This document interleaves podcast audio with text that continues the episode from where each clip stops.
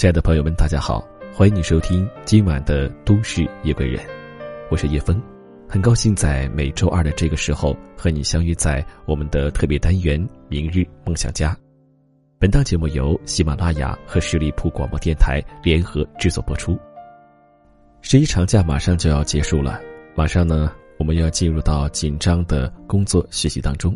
在十一这几天，你都去了哪里，做了些什么呢？希望你告诉叶峰，在评论里给我留言就可以了。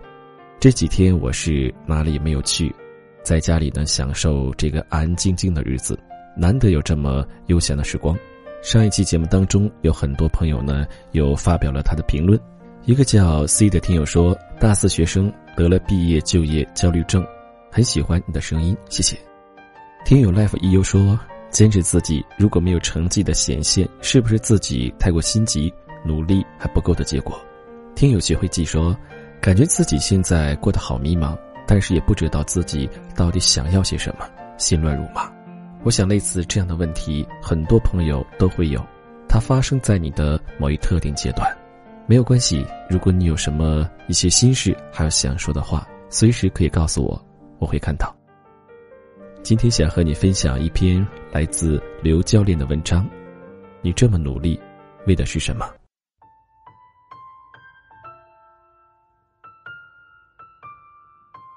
高中的时候，我所在的班级是重点班，里面汇集了许多从市区和各县选拔出来的优等生。对于一个高考大省的学生而言，高中的三年可以说是学生时代最拼的三年了。但是我发现，同样是优等生，大家对学习的努力程度就完全不同。当时我有个同班同学，大家都叫他孟主任。因为他作风老派、博学多才、智商极高，孟主任从不会表面上装出一副满不在乎的样子，背地里挑灯夜战，试图让同学们惊叹于自己的智商。因为他的周末真的基本上都在网吧度过，并且就算晚自习全部用来睡觉，也能够解答一直在奋笔疾书的同桌的疑问，属于真正的天才少年。而他的同桌阿进，虽然每天都十分刻苦，甚至利用课间的十分钟休息时间埋头苦学，成绩却一直不理想，还要经常靠孟主任指点。孟主任不仅领悟能力极高，知识面还很广泛，经常会在和我们闲扯的时候聊到历史、哲学、宗教、文学，或者游戏、卡牌、电影、动漫。往往在他和我们滔滔不绝的时候，阿金一直在旁边默默做着习题。印象最深的是高考前十天，全班都在进行紧张的自由复习，孟主任却有一半的时间都耗在网吧里打游戏。而当最终考试成绩揭晓的时候，他的分数居然比阿进高了五十分。后来阿进选择了复读。凡是在高考大省读过高中的人，是绝对不会想要去复读的。再次走上考场的巨大压力，落后于同级同学一年的心理状态，奋笔疾书后依然毫无进步的成绩，都会把人逼疯。只有拥有极强的意志力和好胜心，能够忍耐寂寞、直面压力的人，才会选择复读。经过一年苦读，阿进想清楚了很多事情，心境也更加平静。最终，阿进通过复读，花四年的时间完成了孟主任只用三年所取得的成绩，考上了重点大学。我曾经问过他，为什么一定要复读？他回答我说：“因为对自己不满意，因为想去更好的大学，学到更好的知识，看到更好的风景。”同时，他也相信自己可以做得更好。站在今天的角度看，当年的高中和同学们多么像这个社会和处于这个真实社会中的我们。有些人家境好，从小受到精英教育，他们不费吹灰之力便能够凌驾于我们的多年努力之上。不仅如此，我们还了解许多我们完全没有接触过的东西。对我们感到陌生的东西谈笑风生，就像梦主人。有些人出身卑微，从小自力更生，艰苦生活。他们想要进步，想要提升自己的生活品质，想要过得更好，都只能通过自身有限的天赋与资源，一步一个脚印，踏踏实实的努力。就像阿金，曾经看过一篇文章，讲的是一个女生虽然很努力的工作与生活，却无论是工作还是爱情，都不如他的一个同学。这个事实让他愤愤不平，郁郁寡欢。的确，我们上的同样的高中，听的同样的课，为什么他可以上重点大学？我们一起打游戏，一起踢过足球，为什么他可以找到好工作？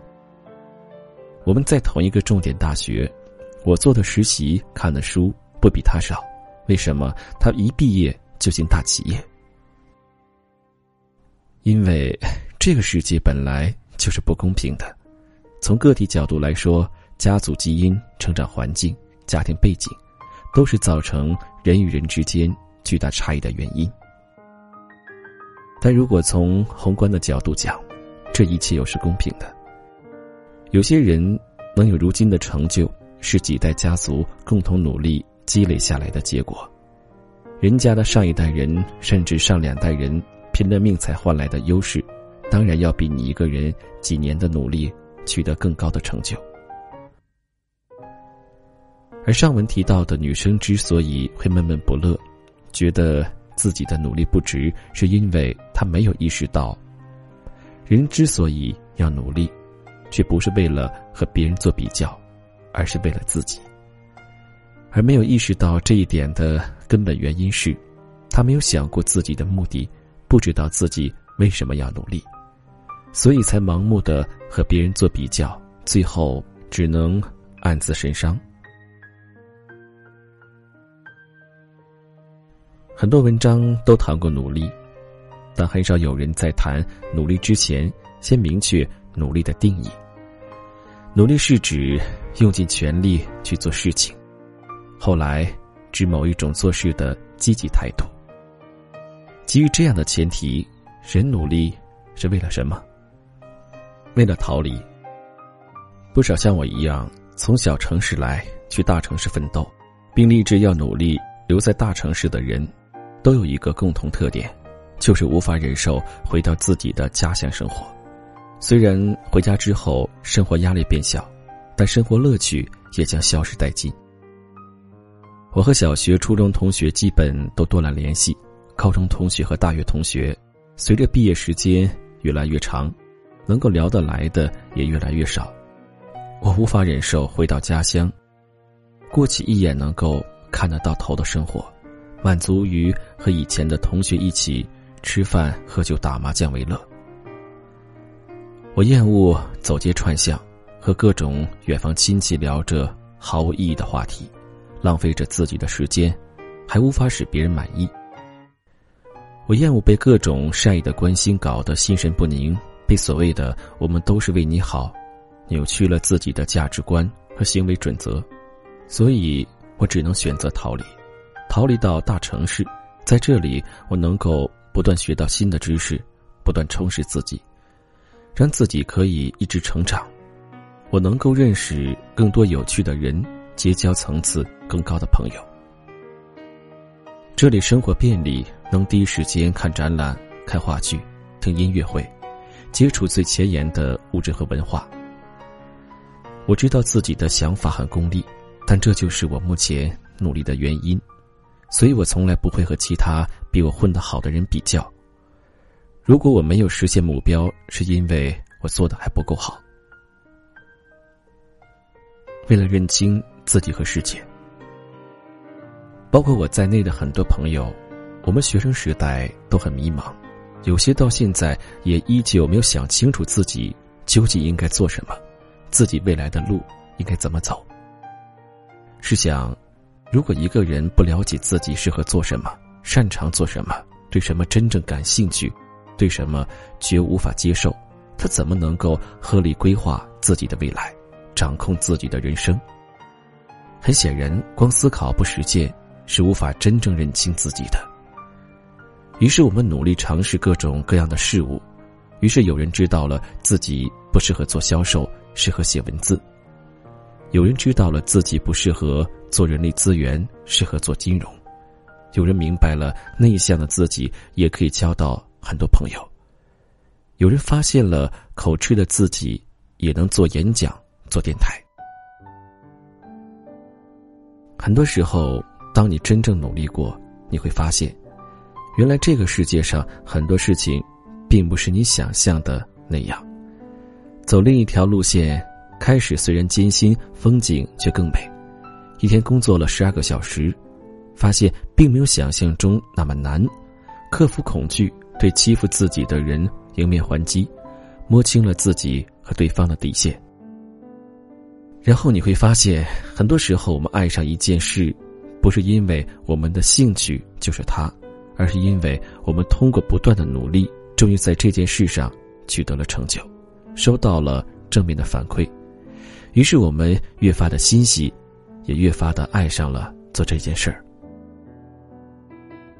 为了不后悔，我的一个同事原来在武汉从事医药销售，后来因为喜欢广告，从武汉来到上海。从广告 AE 开始做起。他刚来上海的时候，工资很低，住的地方离公司也很偏。因为并非广告专业毕业，许多广告的相关知识，他都完全不懂。因为怕试用期过不了，他随时带着笔记本，不论是设计文案还是策略相关的知识，他都逢人就问，并一一记录下来。后来他由 AE 转向做策略。便利用一切时间看参考案例，看各种广告相关书籍，经常加班到凌晨一两点，甚至通宵，也一定要保证产出品质。这些没日没夜拼搏的日子，让他飞速成长，成为公司的核心人员，薪水也翻了几番。如果没有这些努力，也许当初他根本过不了试用期，也许。他还是个默默无闻的 A E。他说：“有些事情现在不去拼一把，总有一天要后悔。”有人想去看看更大的世界，有人想让自己的家人过上好的生活，有人追求精神上的自我满足，这都是我们努力的理由。当然，并非所有人都在努力生活，努力也不是生活唯一的出路。这本身就是一条不好走的路，所以如果不想努力，就不用勉强自己。一旦你踏上这条路，在到达目标前，你要承担责任，你要忍受折磨，你要直面压力，有时候甚至要忍受他人的误解和恶意。但当你通过自身的努力，感受着自己一点一滴的进步，在心中积累起“我的人生由我来掌控”的自信时，会感到。异常的踏实和安定。正是这份踏实和安定，让你在面对突发事件的时候能够沉着应对，面对冷嘲热讽的时候能够泰然自若，面对世俗诱惑的时候能够不忘初心，真正活出自己希望的样子。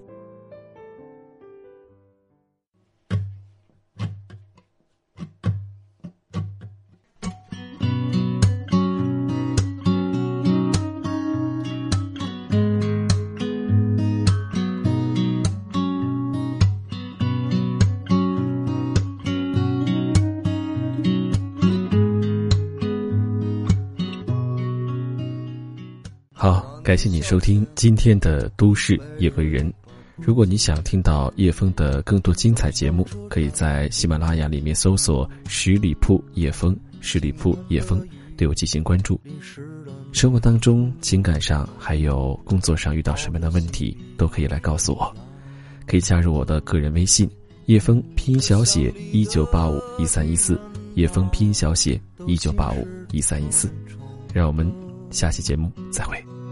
不敢抬头看窗外的景色，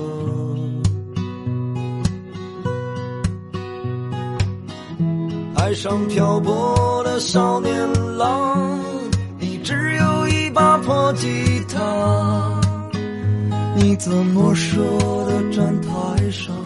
送别你的姑娘。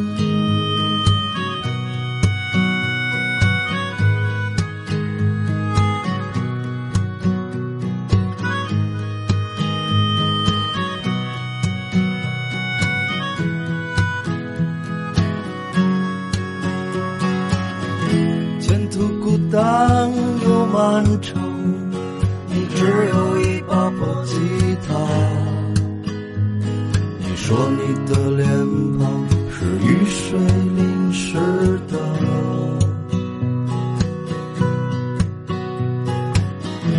爱上漂泊的少年郎，你为什么还那么倔强？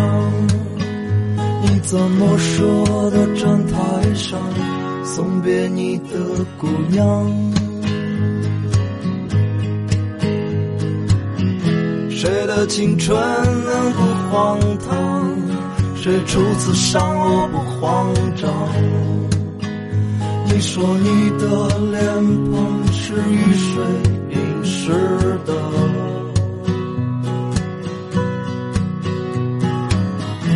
爱上漂泊的少年郎，